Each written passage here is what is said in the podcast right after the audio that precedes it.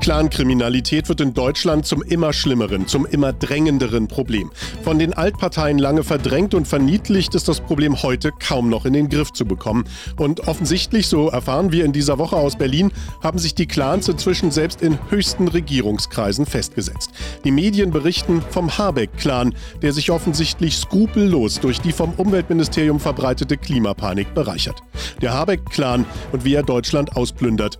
Thema heute in dieser Ausgabe von Brandner aktuell. Immer an Ihrer Seite mit einer Lösung für jedes Problem. Stefan Brandners Podcast Brandner aktuell. Jeden Sonntag neu. Und dazu begrüßen wir natürlich Stefan Brandner. Schönen guten Tag, Herr Brandner. Wie geht es Ihnen nach dieser Plenarwoche, nach endlosen Debatten im Deutschen Bundestag? Ja, es geht mir so gut, sage ich mal, dass ich mir am Sonntag nichts Besseres vorstellen kann, als unseren schönen Podcast hier zu machen. Es war ja eine Doppelsitzungswoche und das ist dann schon, das geht schon so ein bisschen an die Substanz, zumal wenn man dann auch noch dazwischen Freitag, Samstag und Sonntag, also an dem eigentlichen Wochenende auch noch Termine hatte. Aber jetzt, heute ist ganz entspannt. Morgen geht es dann weiter am 1. Mai mit ein paar Kundgebungen und Veranstaltungen. Aber es macht ja Spaß, sonst würde ich es nicht machen. Auf jeden Fall.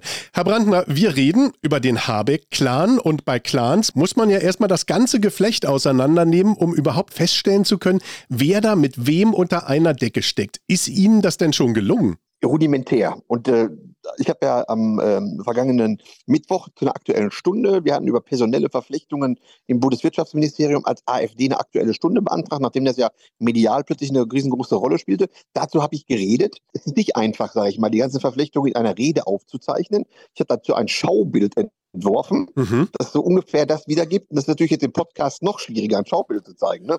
Habe ich, mir, hab ich mir gedacht.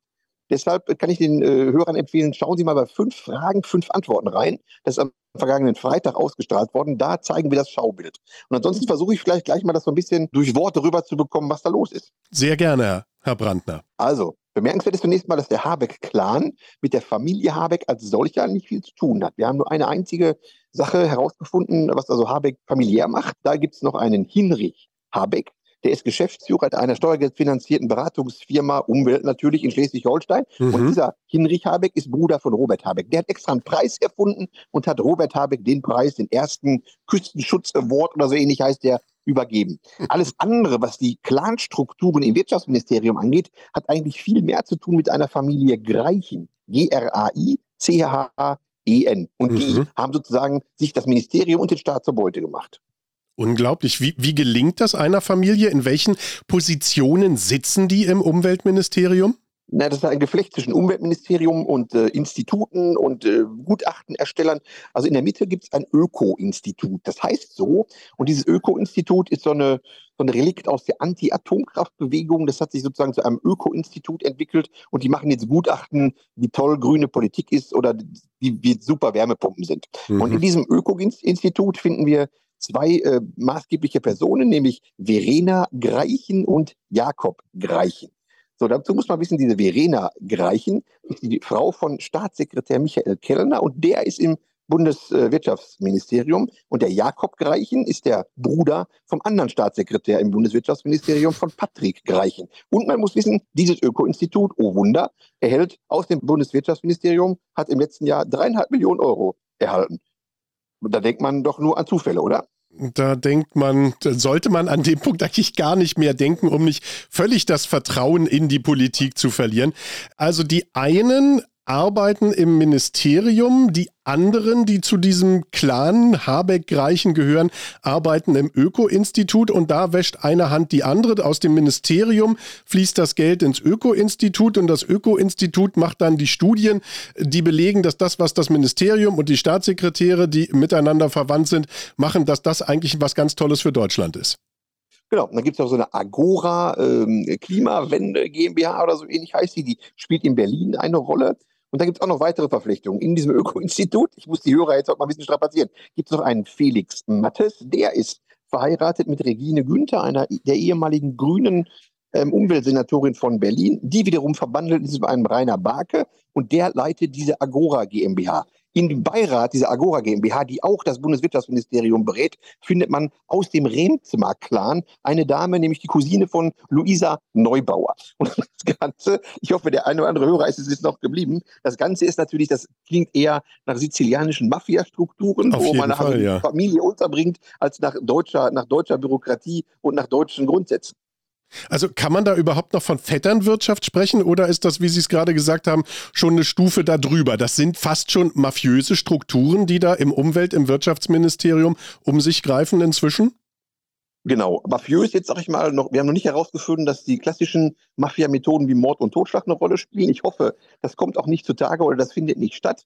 Aber eine Hand wäscht die andere und ich bringe meinen Schwager unter und der noch seine Schwester und meine Ehefrau und irgendwelche ehemaligen Senatorinnen, die dann in Instituten und Beratungsunternehmen untergebracht werden. So läuft das bei den Grünen. Der Staat als Beute, das ist äh, ein Buch von äh, Hans-Herbert von Arnim, das ist schon ein bisschen älter, aber die Grünen haben das wirklich äh, perfektioniert.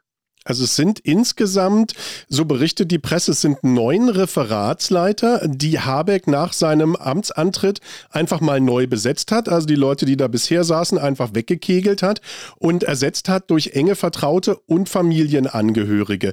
Sie machen ja auch nicht erst seit gestern Politik. Sind Ihnen solche Fälle schon mal bekannt geworden, dass jemand so frech sich den Staat zur Beute macht wie der grüne Minister Habeck? Oder ist das wirklich was ganz Neues, was die Ampel uns da in Anführungsstrichen Stückchen beschert? Dass die Altparteien äh, den Staat unter sich aufgeteilt haben, ist grundsätzlich ja nichts Neues. Wenn wir mal nach Thüringen schauen, das geht ja momentan auch, da gibt es auch die Staatssekretärsaffäre, wo der Landesrechnungshof in Thüringen in allen untersuchten Fällen von Staatssekretären, die eingesetzt wurden in den letzten Jahren, herausgefunden hat, in allen Fällen, dass diese Staatssekretäre nicht die Befähigung hatten. Also auch im Rot-Rot-Grün regierten Thüringen wäscht eine Hand die andere und die Grünen sind mitten im Sumpf drin. Wir haben die CSU in Bayern mit ihren verschiedenen Amigo-Affären. Wenn wir denken an die Maskenskandale bei der CDU mit äh, Nüsslein, war CSU, ein Herr Löbel, ein Herr Hauptmann, die haben sich die Taschen vollgestopft. Sauter, Hohlbayer, die Strauß-Tochter steckte da drin. Mhm. Also das ist Altparteien typisch. Aber so frech wie im Wirtschaftsministerium unter Habeck, sowas habe ich noch nicht erlebt und auch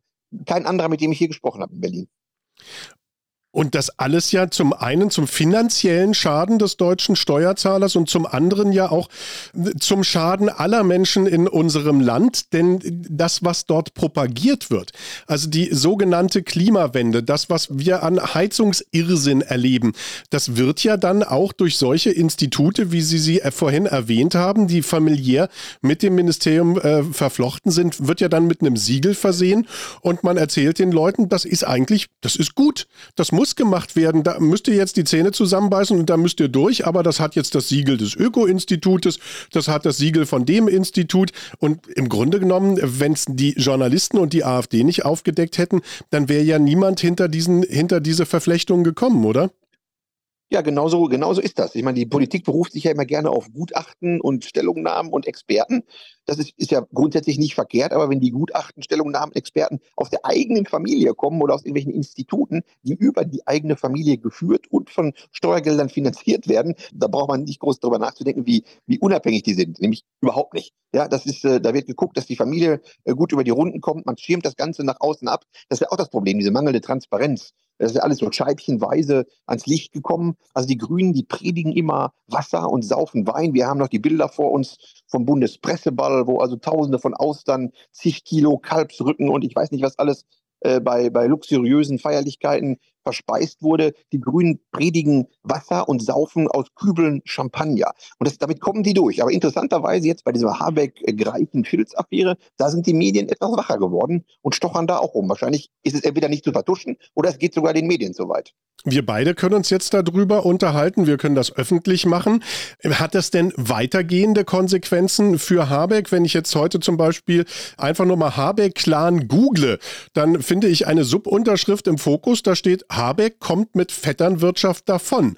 Da gibt es dann also offensichtlich schon die Absolution von der Presse, die sagen, ja, pff, ist jetzt nicht ganz so toll, aber äh, Konsequenzen wird es keine haben. Sehen Sie das auch so oder bleibt die AfD da ein bisschen härter an der Sache dran? Wir bleiben an den Sachen immer härter dran. Nur ist es leider in Deutschland so, dass auf der linken grünen Bogenseite, da kann man sich fast alles erlauben.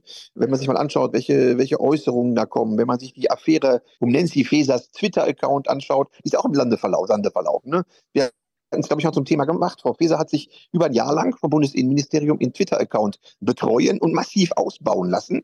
Also die hat ihre Followerzahl, also 10.000, äh, zehntausende Follower kamen dazu. Und dann hat sie gesagt, nachdem der Twitter-Account ordentlich lief, ich nehme den wieder mit und benutze ihn jetzt für meinen Wahlkampf in Hessen ganz kurze, auch vom Aufschrei kann man gar nicht reden, ganz kurze Notizen in der Presse und damit ist die Sache erledigt. Also eigentlich Steuergeld, Veruntreuung, das Bundestagspräsidium kümmert sich nicht drum, warum nicht, das ist auch SPD geleitet.